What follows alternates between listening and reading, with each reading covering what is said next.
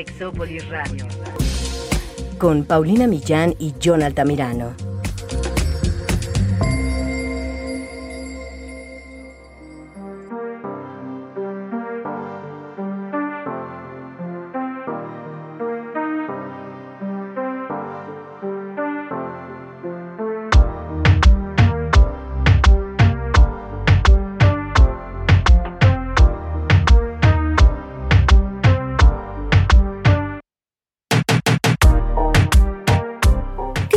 La globalización del sexo y cómo ha ocurrido a través del tiempo. ¿Qué cosas que ahora creemos que son escandalosas o por el contrario muy tradicionales han sido siempre así y cuáles son más bien nuevas? ¿Será que para todas las culturas el sexo puede ser un tabú? ¿Qué podemos aprender sobre el amor y la pareja de culturas muy distintas a la nuestra? ¿Cómo entender la ética sexual en el mundo en el que vivimos? En este episodio, una invitada muy especial nos cuenta sobre la globalización y el sexo. Quédense, este Sexópolis se va a poner muy bueno.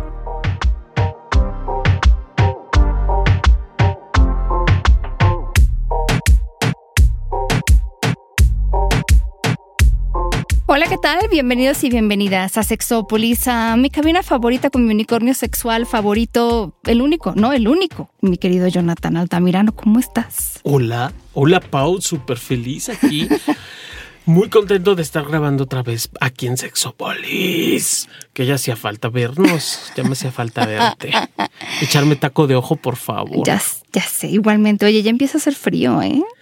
No, no, no. Depende. Depende de con quién estés. Porque hay parejas con las que puedes sentir mucho frío desde que empiezas y hay otras que el invierno más crudo no se siente. Tienes toda la razón. Eso puede ser el tema de un episodio. Claro, hablemos de cobija de tripas, por favor. Sí, y porque algunos son tan gélidos.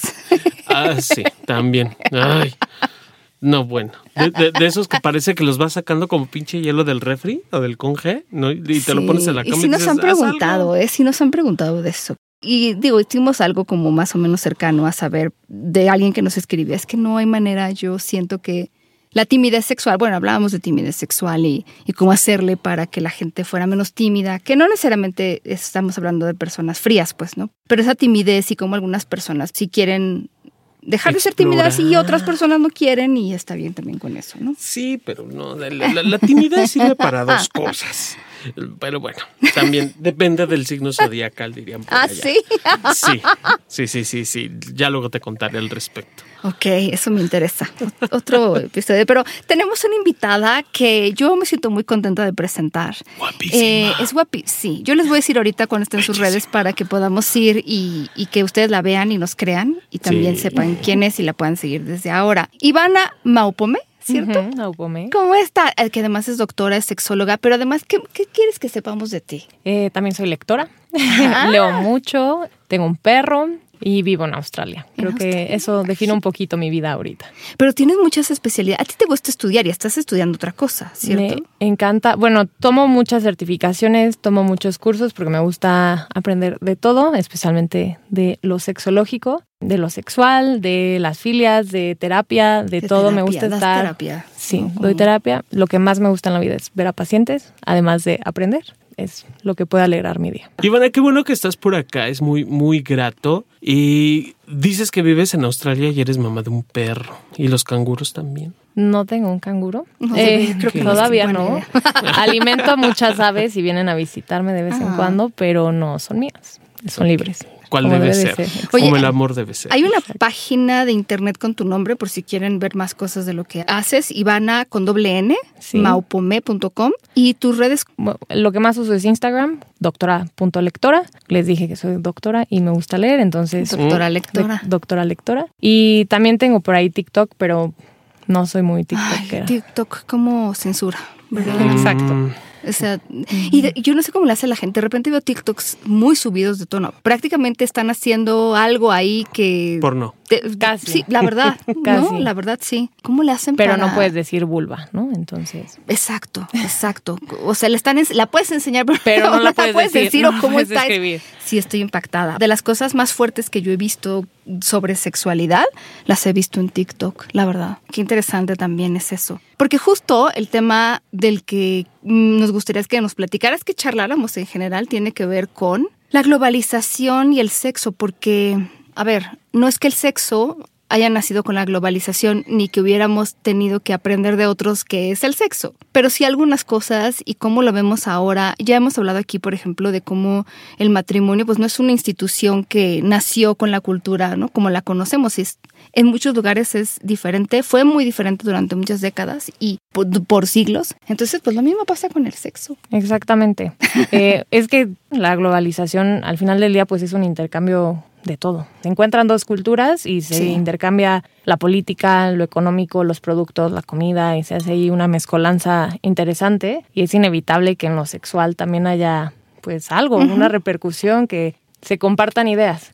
Aquí lo que platicamos hace rato es que la globalización moderna eh, viene pues influenciada del colonialismo y el colonialismo pues ha sido el yo pongo mi idea y mi idea es mejor que la tuya, ¿no? Sí. Mi ideología, mi cultura es mejor que la tuya y adopta la mía porque la tuya es errónea. Sí. Y que además, decíamos, es bien difícil, porque es todo lo visto, incluso los relatos de la gente que llega a una cultura nueva, como cuando llegaron la gente a América, que sí escribían relatos que mandaban, ¿no? De regreso para... Era desde esa visión de las cosas, ¿no? Desde el contexto que traían y lo que les llamaba la atención, lo que les brincaba, lo que no les gustaba y, y cómo... Sí he visto eso. Digo, al final de eso hay ventajas y desventajas, pero sí es verdad que lo que vemos, Jonathan siempre ha dicho en muchas culturas, el enseñar el tobillo, ¿no? Es una cosa escandalosa. Ya es un escándalo total. enseñar este... el- El- los ojos, el- bueno, el no los ombligo, la zona el del om- abdomen. Ajá, el abdomen o la cara. Y curiosamente se van mucho hacia la mujer. ¿no? Son, son como estereotipos que van cargando de, desde una perspectiva un tanto negativa en las cuestiones de género, que ahí sí hay como una, una división. Hace poquito veía noticias LGB que cómo se me sigue dando esos temas, no sé por qué. Eh, hablaban de que en, en estos países todavía de, de Medio Oriente se sigue persiguiendo la homosexualidad y siguen aseverando que allí en esa parte del mundo no hay personas homosexuales. Ándale. Cuando uno dice, ay, mi reina, a ver, te presto la peluca y revisamos, ¿no? Eso, es, eso es parte de la globalización, ¿cierto? El tema de la diversidad. Sí, o sea, justamente hoy por hoy la globalización afortunadamente está otra vez tratando de rescatar la diversidad sexual en lo que conocemos hoy. Porque previo a la colonización la diversidad sexual era algo celebrado, era algo natural, o sea, lo vemos en muchísimas, no quiero decir el 100% porque no hay 100%, pero en la gran mayoría de las culturas precoloniales, aquí en América como en Australia y como en Asia, hay una diversidad sexual que era ampliamente celebrada y abrazada y que eran incorporados con roles específicos en la sociedad. No solamente eres lo que hoy podríamos denominar como trans o alguien homosexual, no solamente es eso, sino que eso también define tu rol en la sociedad y va más allá de lo erótico. No solo eres alguien que tiene sexo con hombres, sino que además tienes un rol Como los mushes, ¿no? Exacto. Los mushes que son aquí en México, del istmo de Tehuantepec, que no, pues no son trans porque es un tercer género, que en muchas culturas, si no es que en todas las Sí, sí precoloniales, encontramos terceros, cuartos y, Y los dos hasta- espíritus, Exacto, ¿no? en Norteamérica, Hijras.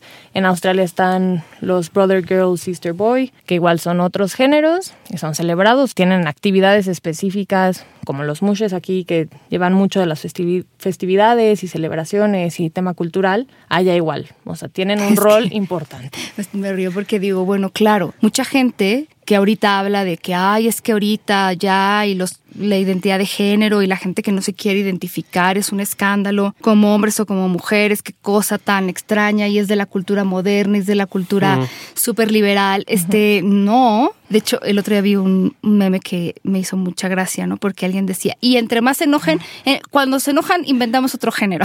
Eso no es- obviamente no es cierto, ¿no? Pero es una, es una situación, o sea, muchas de las cosas que ahorita vemos y nombramos justo y que sabemos por la globalización. Antes existían, pero no es como que se pudiera uno meter a Google y buscar, ¿qué pasa si yo no me... y ahora se puede. Eso ha cambiado, pero no es como que todo es nuevo y se acaba de inventar ahorita. No, no creo. O sea, yo, pienso como, como, Ivana, ¿no? Esto que menciona de, de, la diversidad de géneros o la diversidad de roles, llamémosle también, porque si hay, si hay actividades muy específicas que llevaban o ejecutaban anteriormente estas diversidades de, de género o que las ejecutan. Creo que ya un poquito más abierto el tema también de roles en ese sentido pero que sí eh, eh, teníamos como funciones sociales muy diferentes y que creo que también la, globalización, y, me encantaría que me lo aclararas, Ivana, me parece que también la globalización ha diversificado estos roles precisamente. O sea, si antes las en México, las mushes, que son una cultura que he estudiado un poco, si las mushes eran las que se dedicaban al cuidado de los padres y ahora ya es como, ya hay mushes que tienen una licenciatura, por ejemplo, o ya hay mushes que, que rompieron que no nada más se dedican al cuidado de los padres, sino que dan atención, dan clases, eh, atienden a su comunidad de formas como mucho, muy diferentes. Sí, creo que hoy, hoy en día la globalización, digo, como todo en la vida, tiene contras, tiene pros, eh, pero sí, a, y gracias también al Internet, que yo creo que es la herramienta más ambigua que tenemos, porque justo es un arma también de doble fila el, Internet, que nos muestra lo que queremos, pero también lo que no queremos, y polariza a veces mucho, pero creo que esa herramienta nos ha podido conectar con otras otros roles, otras identidades, otras capacidades que, pues sí, a lo mejor, ok, soy mushe, pero justo quiero una licencia, quiero ser doctor, doctora, este, arquitecto y que hoy por hoy pueden romper paradigmas dentro de justamente ese rol establecido y aunque es celebrado ese rol, ¿no? No es como una condena. Que veo con el colonialismo ya no es tan celebrado, eh, pero justamente aunque sea algo aceptado y celebrado, también se vale romper paradigmas y eso nos ha traído también la globalización, enseñarnos que hay otras cosas. Sí, yo creo que tiene esto que decías, que tiene pros y contras y también es saber que hay muchas cosas que nos unen en las, a través de los siglos y de las culturas y de las que sabemos, porque de las que no, pues este, ¿no? Como decía uno estudioso de esto, de las primeras personas que se agruparon como en comunidades y que si casaban y no sé qué, y decía, pues ahí se compartían muchas cosas y probablemente las parejas sexuales, no sabemos, ¿no? O sea, hay muchas cosas que no podemos averiguar. Pero sí es entender también que muchas cosas específicas y que incluso dices, bueno, pero es que en otro país que yo conozco es igual, sí, pero muchos de estos países tienen, por ejemplo, un origen judio-cristiano en, la religión, en las creencias. Entonces, no siempre ha sido así y eso también hay que entenderlo. De repente cuando en la antropología alguien se ha dado a la tarea de ir a estos pueblos no tan alejados y que han hecho investigaciones así, ahí es donde te das cuenta de las super diferencias que existen. Si hay cosas que nos unen, que son parte de nuestra naturaleza humana y nuestra sexualidad que nace con nosotras y nosotros, pero también hay cosas muy específicas que a lo mejor Mm, vemos mal en algunos lados, pero pero no es porque así nacemos viéndolo mal, que además la reflexión siempre hacemos sobre qué cosas son las que se han visto mal a lo largo de la historia. Por ejemplo, en este origen judío-cristiano, pues todas las que no tienen que ver con la reproducción. El sexo oral, el sexo anal, este, que no acotan la, la, sexualidad al matrimonio, a la monogamia, que ya sabemos que además, pues el matrimonio tiene este origen económico y mucho de controlar los bienes. O sea, es, es interesante, no porque vamos a volvernos diferentes a lo que somos, pero es interesante saber cuestionarnos estas cosas porque yo hablo mucho en este programa del famoso guion y de cómo a veces seguimos guiones que no sabemos de dónde vienen y solo los repetimos porque así se han hecho toda la vida. Y se pueden repetir, pero no está mal asomarnos a las diferentes interpretaciones de las cosas. Eso es muy interesante. Estaba acordándome de una, mi amiga Ana, que le mando muchos saludos y colega, estaba contándome de una película que se llama Tizoc, que hizo María Félix. Y que ella, yo no la he visto, pero contaba que la trama en 1957 ya se cumplió rato. Pero esta película Tizoc es, es un hombre que en su pueblo, en su cultura, eh, tenía otras tradiciones diferentes y por alguna razón María Félix tiene un encuentro con él, así se encuentran, pues, no sexual, porque ya sé que la gente es sexual, no es cierto, los queremos, pero luego la gente es como, o sea, se encuentran y entonces por alguna razón, si ustedes la vieron, pues discúlpenme la sobresimplificación, pero seguramente yo la vi, pero ya tiene mucho tiempo. Y entonces ella le presta un pañuelo blanco por algo que Tizoc necesita y entonces Tizoc le dice, ¿tú estás segura? De que me quieres dar tu bañuelo blanco? Y la mujer así de, pues sí, pues límpiate, ¿no? O sea, si lo necesitas. Y resulta que es que, pues para él y su cultura, que es un indio tacuate, pues era una promesa de matrimonio y entonces ahí viene la trama.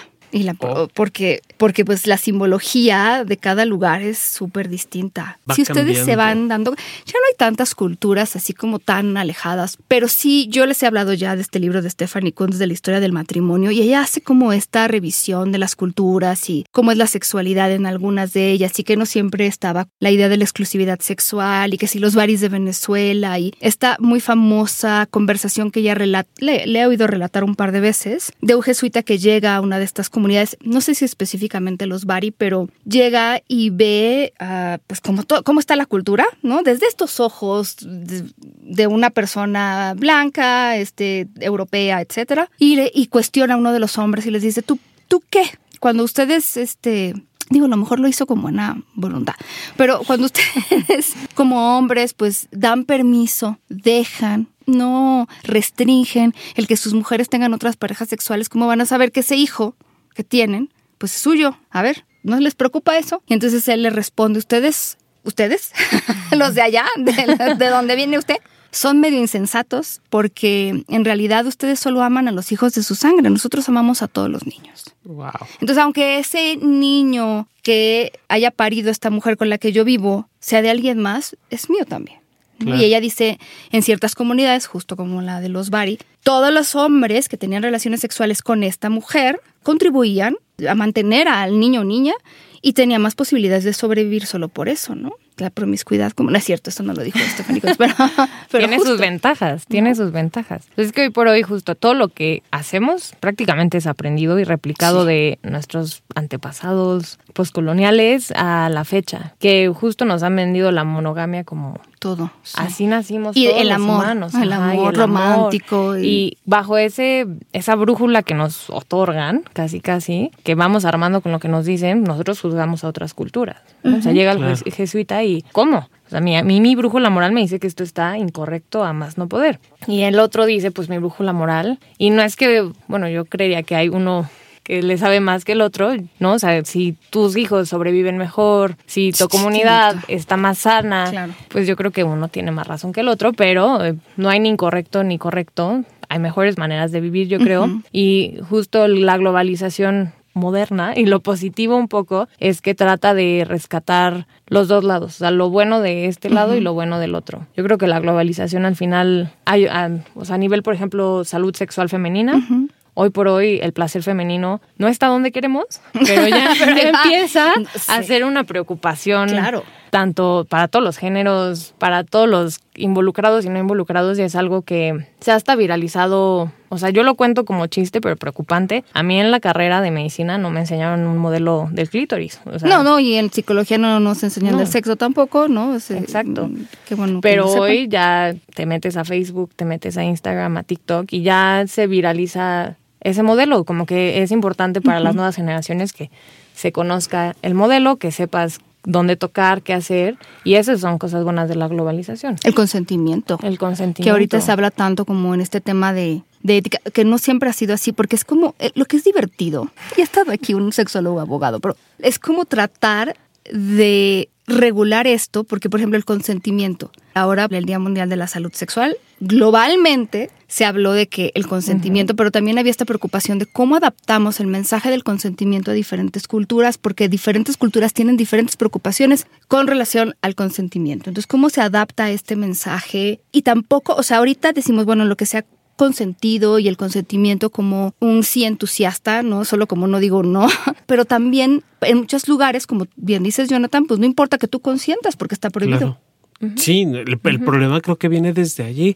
Y me parece que esto justo de la, de la globalización está cercando, y tú me corriges si van a decir digo algo que no es correcto, me parece que sí está acercando como las, las opciones. Por un lado, en beneficio de quienes van como un pasito atrás en los estudios de la sexología o incluso desde estas miradas eh, eh, moralinas que sí los está como impulsando y a ver, avanza y crece y ya estamos viviendo esto. Y también pienso que por el otro lado está coartando la posibilidad de seguir explorando.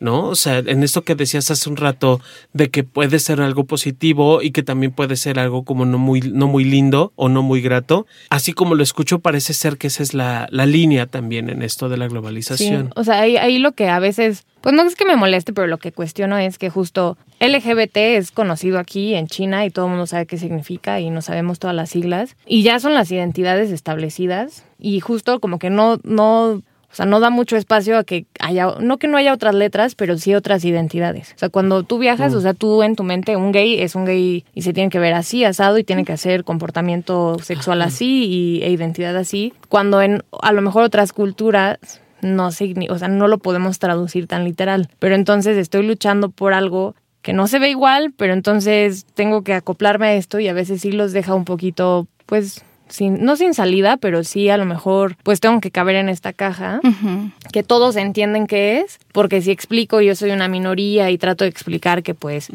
soy un tercer género y que entonces no solo, no solo es mi comportamiento sexual o mi identidad sexual, sino que tengo otras, no sé, expectativas o cosas que hacer, entonces mejor me, me quedo con lo que ya todo el mundo conoce Y, y sí puede pues mermar un poco esa diversidad tan vasta que hay a nivel que, que yo hoy, hoy no conocemos, ¿no? O sea, hoy en México lo que más conocemos son los mushes y en otros lados tenemos así como muy localizados ciertos grupos, pero cuánta diversidad se perdió y cuánta diversidad no se seguirá perdiendo. Claro. Justo pues porque estas identidades ahora se globalizan y eso es el deseo al final es ser deseado y ser parte de y no ser excluido, que es ser parte o aceptado del el primer mundo, ¿no? Y el primer mundo, esas son las identidades que acepta. Sí, está muy globalizadas, las banderas, las identidades, ¿cierto?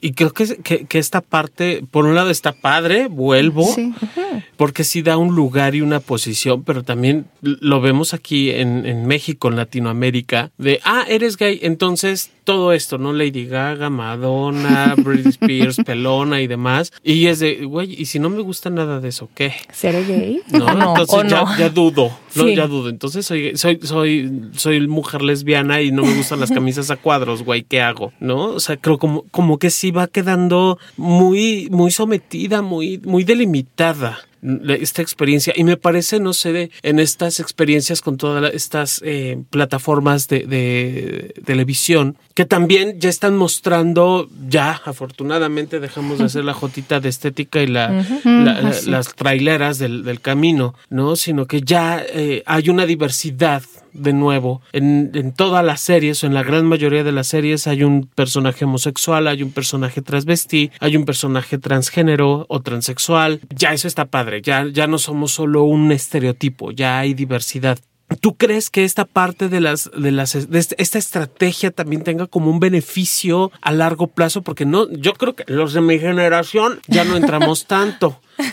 Pero generaciones venideras, ¿crees que tengan algún cambio en esto, en esto de la globalización y este tipo de programas y demás? Pues, mira, yo tengo esperanza. Yo sí veo las generaciones más jóvenes y un poco más interesadas en separarse de esa globalización donde yo te impongo lo que está bien o está mal y él, por medio a lo mejor, como dices, de la representación en los medios, ir abriendo a no todos los gays se ven así. Claro. No todas las lesbianas se ven así. No hay que ponernos el pie, porque de repente hoy estaba viendo, ah, no tiene que ver con sexualidad, pero alguien que decía, ya hay que... Em, como jubilar ciertas frases. Ya no hay que decir, ok, no, o sea, porque entonces estamos otra vez en lo mismo. Y entonces otra vez estamos diciendo, bueno, pero, pero si sigue siendo eso ya está mal. Yo creo que no hay que meternos el pie y veo que de repente lo hacemos o sea, las mismas culturas, por ejemplo, en el tema de la diversidad corporal y los cuerpos no normativos, ¿no? Y otra vez, de repente nos abrimos y otra vez quieren volvernos a meter en la caja porque las modas, ¿no? Híjole, que cada quien se vista y haga lo que se le dé la gana, yo creo que sería lo ideal, porque si no, vamos a estar en esta tensión constante de esto que decías, no podemos ser porque no sé si me van a tachar de qué cosas, si soy esto, ¿no? Me van a etiquetar de cosas que no me gustan. Entonces, he oído mucha gente así con el paso de los muchos años. Cuando le preguntas cuáles son como de las cosas que más le gusta de cumplir años, me he topado muchas veces con la respuesta de que ya no te importa lo que piensen otras personas, es verdad, ¿no? Eh, cuando ya no empiezas a hacer esto. Pero sí también creo que educarnos en esto que decíamos de no todas las culturas miran igual la sexualidad también es importante. Ahí quiero dar dos ejemplos solo para que sepan que, no sé, cuando yo estaba estudiando sexología me dieron varios ejemplos, pero yo por lo menos les puedo decir dos que documento y que a lo mejor hoy el día que están escuchando ya cambió, pero por lo menos varios documentos que hablan de cómo se viven en otras culturas la sexualidad, como esto que les decíamos de los baris, solo para entender que sí, este escándalo cuando escuchamos estas cosas es justo porque, mira, a lo mejor tú dices, no, es que yo no soy religiosa, a mí no me educaron en ninguna religión, no importa. Estás en una cultura que es profundamente eh, religiosa en sus raíces, que muchas de las cosas que se hacen y de las leyes que existen o, no existían y apenas existen, como la posibilidad de que sí, sí es verdad que te puede violar tu marido, porque se tiene muy poco en muchos lugares, eh, son cosas que son culturales y están muy debidas al machismo y al sexismo y pues sí, al, tema cultural religioso. O sea, no importa que no vayas a un servicio religioso o que ya no pertenezcas a la religión, en fin. Pero bueno, hay dos ejemplos. Uno aparece en el libro, un libro que se llama Los Nuba de Leni Reifenstahl. Y decían, bueno, el cortejo y la sexualidad en esta cultura entre los miembros de la etnia nuba, habitantes de la zona meridional de Sudán. Cada mujer designa a su compañero levantando la pierna sobre los hombros del elegido. Este no puede mirar, solo guiarse por las sensaciones olfativas que desprende la joven, convenientemente embutada de aceites y cremas. Ok. Yo creo que eso lo podríamos adoptar. Y hay otro, hay mucho, por ejemplo, la sexualidad adolescente que es tan tabú ahorita, tan tabú. Y para muchos grupos es como de no, hay que dejar que los y las jóvenes exploren, pregunten sobre sexualidad, pero también a mí me ha tocado, y seguro ustedes, ¿no? Como de, no, es que no hay que dejarlos que tengan relaciones sexuales antes del matrimonio, porque a esa edad, bueno, pues una región, una comunidad muy estudiada es la de las islas eh, Trobriand, porque el el tema de la sexualidad se mira muy distinto. Desde la infancia se promueven los juegos de autoconocimiento, que escandaliza a muchos papás, pero también en la adolescencia. Y bueno, ya, ya saben que si quieren los nombres de los libros se me los piden, pero entre los jóvenes de las Islas Trobriand, dice Carol Ember y Annette Weiner, el sistema de relaciones entre chicos y chicas está bien definido y regulado. Al interior de cada pueblo todos saben todo sobre todos. Bueno, eso pasa en muchos lugares, no solo ahí. la edad promedio en que las personas adolescentes tienen su primera relación sexual es alrededor de los 13 años, pero se dice que la persona con la cual tendrán sexo por primera vez debe de ser del mismo pueblo y no de otro, que es algo que se repite en otras culturas, ¿cierto? Como a veces para mostrar alguna gratitud o interés por otra persona se le regala ñame. El ñame es una planta que en otros lados se llama dioscorea, batata, no patata, pero se parece, eh, mapuey, yami o, ñame blanco. Perdón si los pronuncio mal, pero no es algo que como todos los días, claramente. el cual es un gran artículo comercial muy importante en la comunidad. En general, darle algo a alguien se considera una planificación para el futuro, como aquel pañuelo blanco, ¿ven? El acto de dar expresa no solo cariño, sino también intención. Ofrecer artículos comunica los deseos y los planes de una persona y a veces puede ser una forma de endeudarse con el destinatario. Lo que es interesante señalar, especialmente sobre las mujeres durante esta época, es que algunas usan decoraciones de conchas para indicar su estatus social. Las decoraciones pueden estar adornadas con aceite de coco, realzando la magia.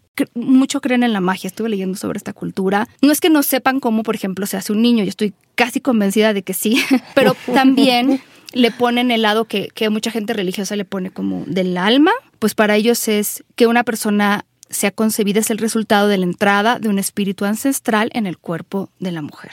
Para el exterior resulta sorprendente cómo los troviandenses aceptan la sexualidad y la idea de que las personas adolescentes pueden iniciar su vida sexual. También decía de los juegos entre niños y niñas. En estas islas no existe una ceremonia de matrimonio tradicional. Una joven se queda en la casa de su amante en lugar de irse a su casa antes del amanecer, como sucede en algunos lugares que ya se van y que no te vea la mamá.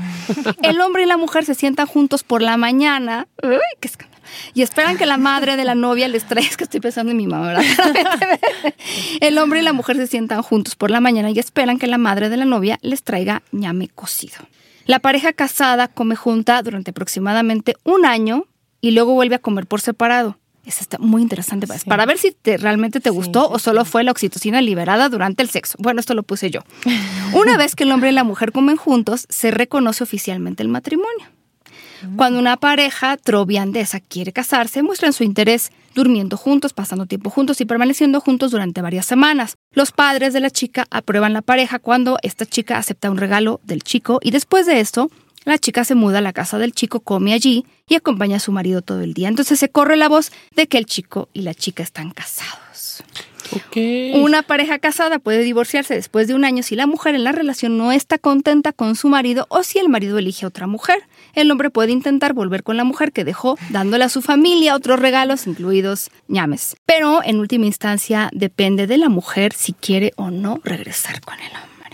Ok, muy modernos. Me, me encanta. Qué civilizados. Me encanta, yo es lo que pienso. Es que solemos ver a las tribus, o como le queramos Sí. llamar, como culturas primitivas, pero la realidad es que en muchas el tema de la sexualidad no es tan tabú, ¿no? O sea, a lo mejor ocurre en un espacio privado, pero no por eso quiere decir que es tabú. Y eso es interesante ver porque para nosotros asumimos que en todo aquí en Sí. China es mega ultra tabú y vas viendo que no en todos lados. No, si de región a región cambia. No, o sea, sí, el tema globalizado, como nos explicabas hace un rato, Ivana, está está súper al, al- al día, pero también hay muchas grandes diferencias y no vamos tan lejos de, de- de una colonia a otra. ¿No? Ya no nos vayamos de un país a otro, de una colonia a otra. Sí, la forma de, de ligue, las aceptaciones, la, la cultura, eh, si, es, si tienen estudios, si no los tienen, si se conocen en un lugar específico. O sea, todas estas eh, cualidades o características fuera de la relación o del vínculo, sí van dejando como eh, formas distintas de poder relacionarnos. Y creo yo que también con las benditas redes sociales y las, ge- las redes geosociales también de ubicación, como estas de Tinder, Grindr y demás, me parece que también van dejando otra forma de poder acercarnos a alguien, a alguien diferente. Pero que al final diría el sabio maestro Víctor Oseguera, así estuviera lleno todo el estadio azteca de, de, de posibles candidatos, vas a quedarte con el que repetiste toda la vida, ¿no? con las mismas rarezas y las mismas formas de ser de, de las parejas que tienes como patrón.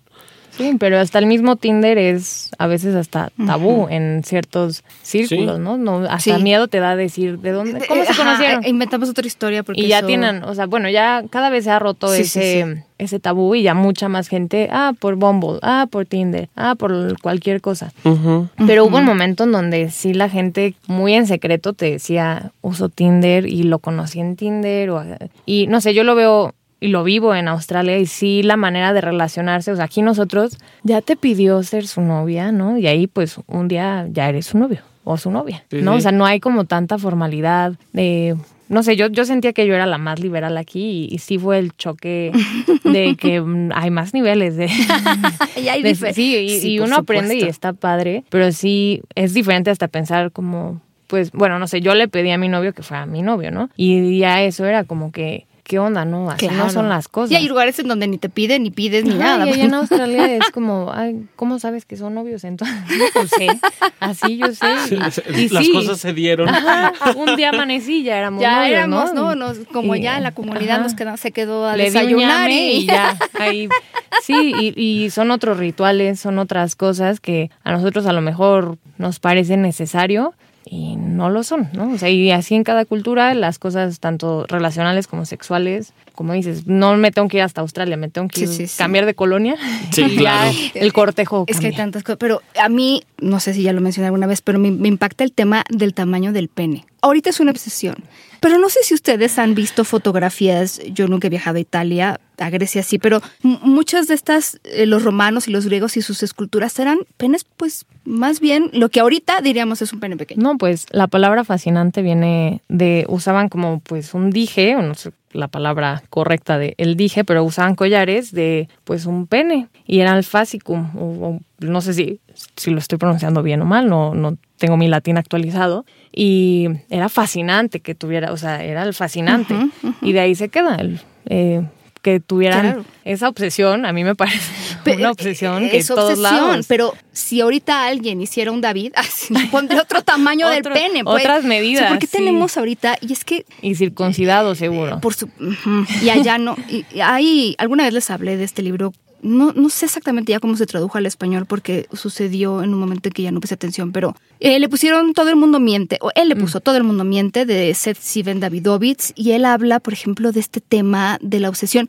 Él hace un libro, es, es muy largo de que les expliquemos todo ya, hicimos alguna vez un programa con algunos de sus datos, pero él se mete de lleno a Google a buscar qué busca la gente, buscar qué, o sea, y a partir de ahí hacer como a ciertas conclusiones que son, que son interesantes. Entonces, por ejemplo, decía que eh, la primera preocupación expresada por los hombres en el buscador en relación con los esteroides es si tomarlos podría reducir el tamaño del pene. Y la primera consulta que hacen en relación con los cambios que se producen en su cuerpo o en su mente con la edad es si sus penes se vuelven más pequeños. O sea, él está contando de esta preocupación y dice, nota al margen, una de las preguntas más comunes que se hace a Google es, ¿qué tan grande es mi pene? Y él dice, en mi opinión, que esos hombres se lo preguntan al buscador en vez de usar una regla. es la manifestación por excelencia de nuestra era digital. Ahora, ¿se preocupan las mujeres tanto por el tamaño del pene? Según las búsquedas de Google, pocas veces. Por cada búsqueda de ellas acerca del falo de su pareja, los hombres hacen una 170 sobre el suyo. La verdad es que en las escasas ocasiones en las que las mujeres expresan preocupación por el pene de su pareja, generalmente se refiere al tamaño, pero no necesariamente que sea pequeño. Más del 40% de las quejas acerca del tamaño del pene de la pareja manifiestan que es demasiado grande. Muy interesante, también habla de que también los hombres se preocupan por la apariencia, por la pérdida de peso, por la cirugía estética y empieza a hablar también, eh, en, este es como un pequeño extracto que escribió para el New York Times y que el país tradujo, pero les digo, y entonces eh, habla también de las inseguridades femeninas, y dice, las mujeres también muestran gran inseguridad en lo que se refiere a sus traseros, aunque recientemente muchos han cambiado de opinión con respecto a qué es lo que no les gusta de ellos. En 2004, en algunos lugares de Estados Unidos, la búsqueda más frecuente relacionada con cambios en las nalgas era cómo hacerlas más pequeñas. Sin embargo, a principios de 2010, el afán por tener un trasero más grande se incrementó en el resto de Estados Unidos y otros países. Este interés se ha triplicado en cuatro años y para 2014 había más búsquedas consultando cómo aumentar que cómo disminuir el tamaño del trasero. Actualmente, por cada cinco búsquedas relacionadas con los implantes de mama, los norteamericanos hacen una relacionada con los implantes de nalgas. Y esto es cultura, las Kardashian, digo yo, ¿no? Pues sí, aquí en la tribu más recondita saben quiénes son. ahora. Sí, saben quiénes son las Kardashians y fue una imagen que se vendió y alguien te va a decir, es que yo no sé quiénes son porque yo no veía su programa. No importa, no importa. Estás viendo ya lo que ellas hacen, lo están haciendo otras personas, que por cierto acaba de sacar un brasier con pezones. Y yo digo, otro cambio cultural. Ahora todas vamos a tener que traer los pezones de fuera, ¿no? Pero es que ahí tengo una amiga, no sé su nombre, que decía, es que yo, yo quisiese, ¿verdad? Pero a mí los pezones no se, ni en el polo norte se me van a marcar. Y entonces ella está muy contenta con la debe comprar, del bra. Pero esto es algo que va, o sea, yo quiero saber cómo va a impactar.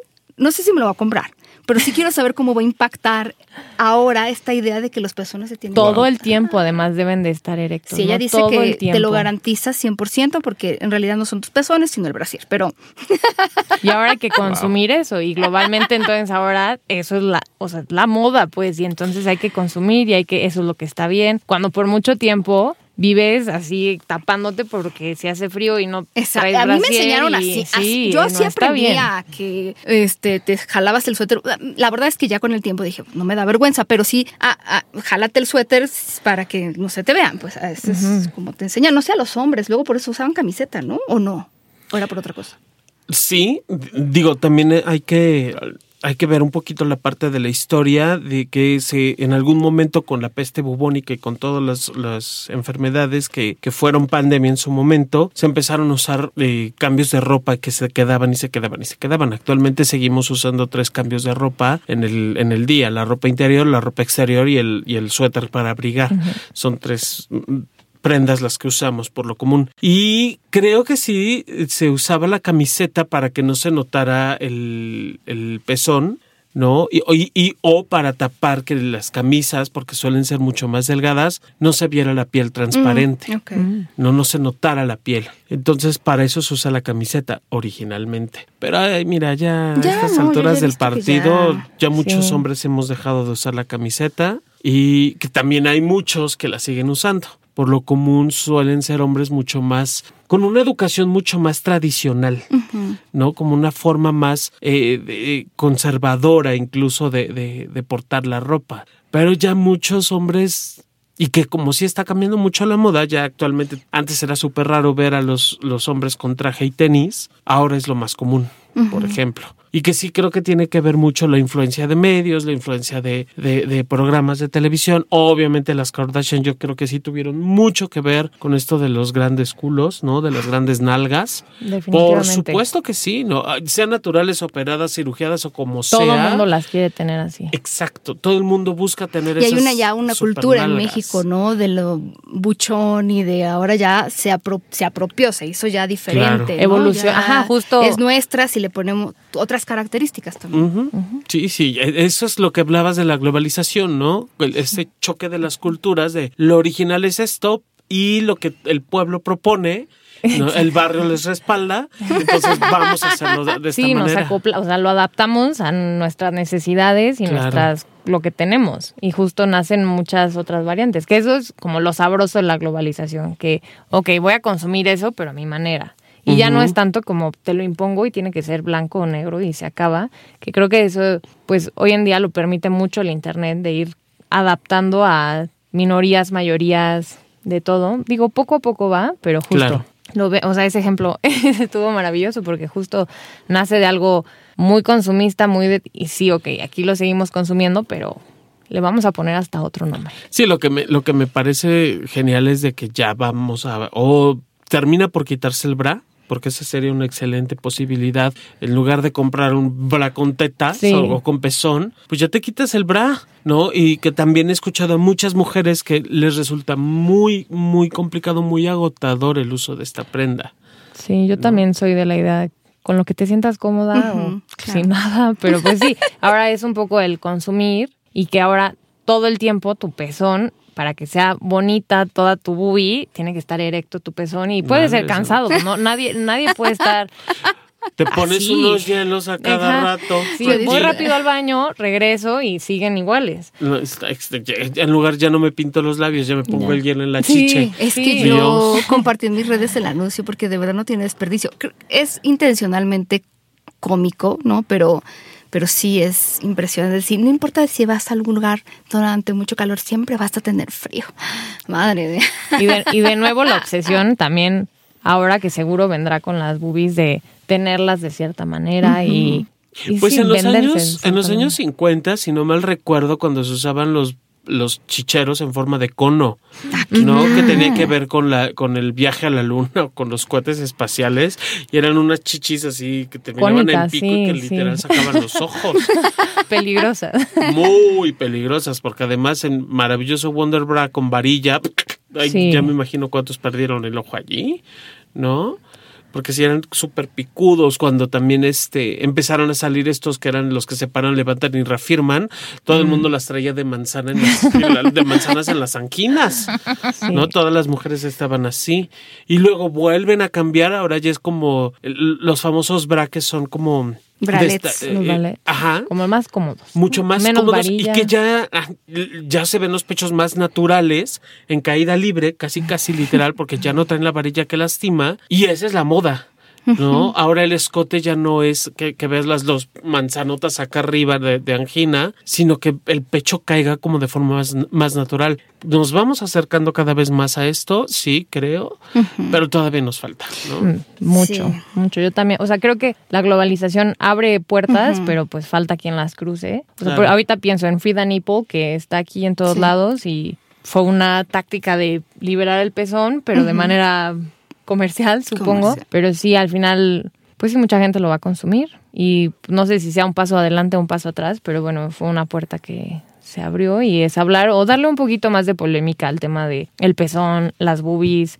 Sí, al final en Occidente están completamente sexualizadas y siempre van a ser o van a causar furor, ¿no? O sea, no es inevitable. Sí, a mí lo que me gustaría de la globalización es justo que, que las cosas no tuviéramos que esperar a que sean moda, ¿no? Para poder hacerlas o... O para ser aceptadas. ¿no? O si pasaron de moda, las quieres seguir haciendo. Creo que eso es lo que sería importante, pero es complicado a veces, justo por lo que ustedes decían o decíamos, ¿no? Como el de querer encajar y a veces de verdad es más sencillo, yo no juzgo. A veces es más sencillo como de, ah, ya no pelearme con, ¿no? pero, pero también creo que... Eh, tener cuidado con esto que juzgamos como a las personas que lo hacen, que no lo hacen, y por qué estás usando ese brasier que no enseña el pezón o que sí enseña el pezón. o sea, creo que tendríamos, si hay una ventaja de eso, es que no importa si en tu colonia, en tu barrio, la gente está enseñando el pezón. Hay un lugar seguramente en donde la gente no lo está enseñando, donde la gente lo está enseñando natural, donde la gente no usa brasier, en otro lugar donde sí usan, en otro lugar donde de plano no usan ni playera ni brasier ni nada hay de todo. En todos lados, seguramente alguien en este momento está en una cultura donde en su contexto eso es lo que se hace y así es como se da. Y entonces, pues, pues esto, saber que si lo quieres hacer, no es porque estés fuera de lugar, sino a lo mejor en ese lugar hay algo que se está volviendo una costumbre que no necesariamente se tiene que adoptar y, y, aprovechar esta globalización para decir, digo, ya se les exige mucho a otros lugares también esta, lo que hablábamos de la diversidad corporal, también saber eso, que podemos exigirlo, que podemos también apoyar lo que otras personas hagan en decisión con respecto a su cuerpo. Antes los tatuajes eran una cosa de, decía mi abuela, de los marineros cochinos, ¿no? Y ahora es, no nos decía eso, pero ahora es algo que más gente tiene. Entonces, es decir, tal vez empezar a separar incluso, porque creo que a la gente le cuesta mucho trabajo, decir esto es sí para mí o no para mí, pero no significa que si es no para mí, tiene que ser no para otras personas. Hay que aprender a distinguir, porque a veces nos ponemos a criticar, uy, pero ¿cómo es posible que enseñen? A aprender, ese ejercicio no saben lo liberador que es, empezar a decir, bueno, ok, me doy cuenta pues que no para mí, eso yo no lo haría, no me lo pondría, pero si esa persona quiere hacerlo y no está lastimando a nadie y está tomando una decisión sobre su cuerpo, pues entonces que lo, que lo haga, ¿cierto? Creo que eso sería ideal. Sí, y creo que a veces la globalización justo presenta esa doble arma porque presta el espacio para juzgar, pero también presta el espacio para darte cuenta que hay más gente que a lo mejor justo no quiere hacer o comprar lo que están comprando y entonces quieren no traer brasier o no traer, no sé, boxers, no sé si en el caso de los hombres hay esa moda, pero justamente estar como quieren estar y estar cómodos y se presta a lo mejor a encontrar esos espacios donde, ah, mira, hay más gente, a lo mejor no en mi colonia, pero en otro estado o en otro país en donde sí lo hacen y no estoy mal, no estoy loco. Muchas veces, lo, yo creo que la pregunta que más nos hace la gente en general a todos sí. es, ¿es, normal?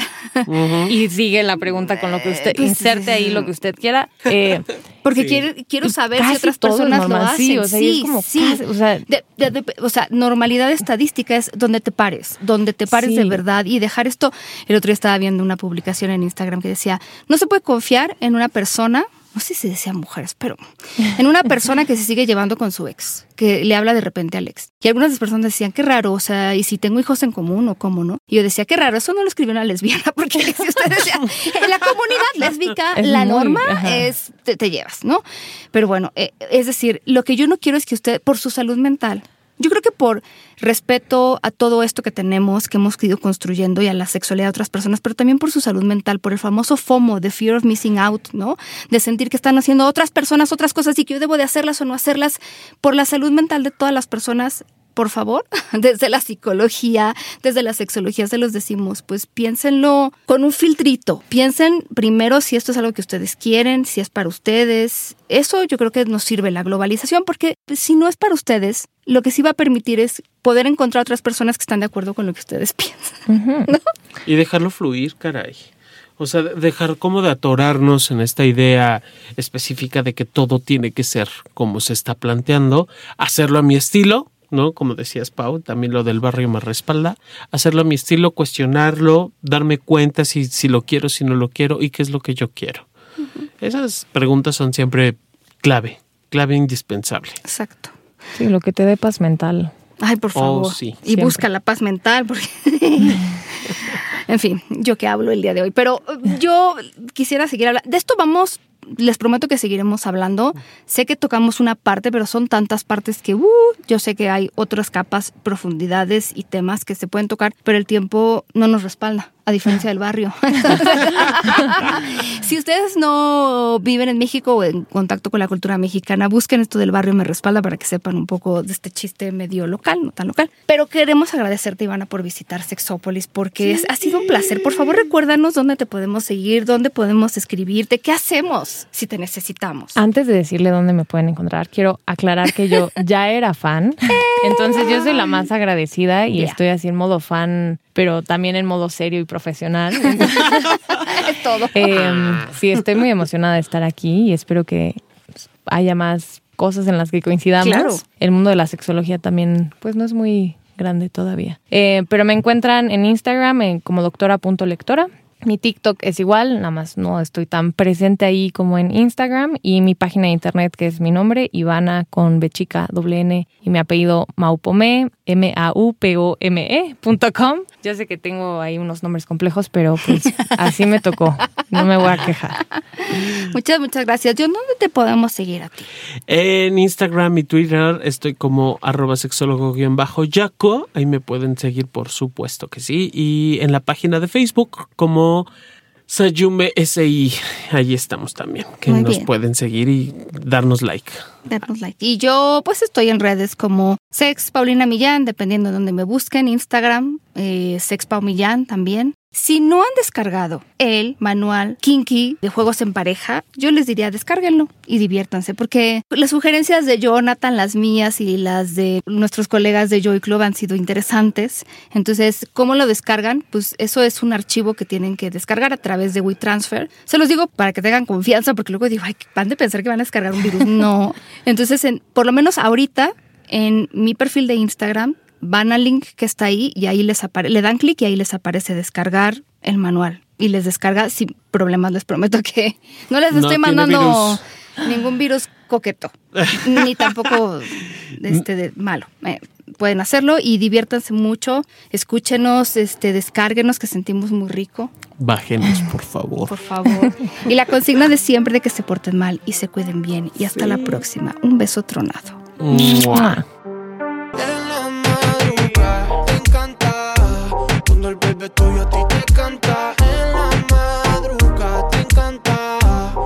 Eres exótica como Fanta. En la madruga, tú conmigo baby toda la noche. Sé que estás traga. Yo también espero que se note. Yeah, baby, presiento que tú eres lo llamado felicidad. Que hasta la cama la ponemos a temblar. Tus padres saben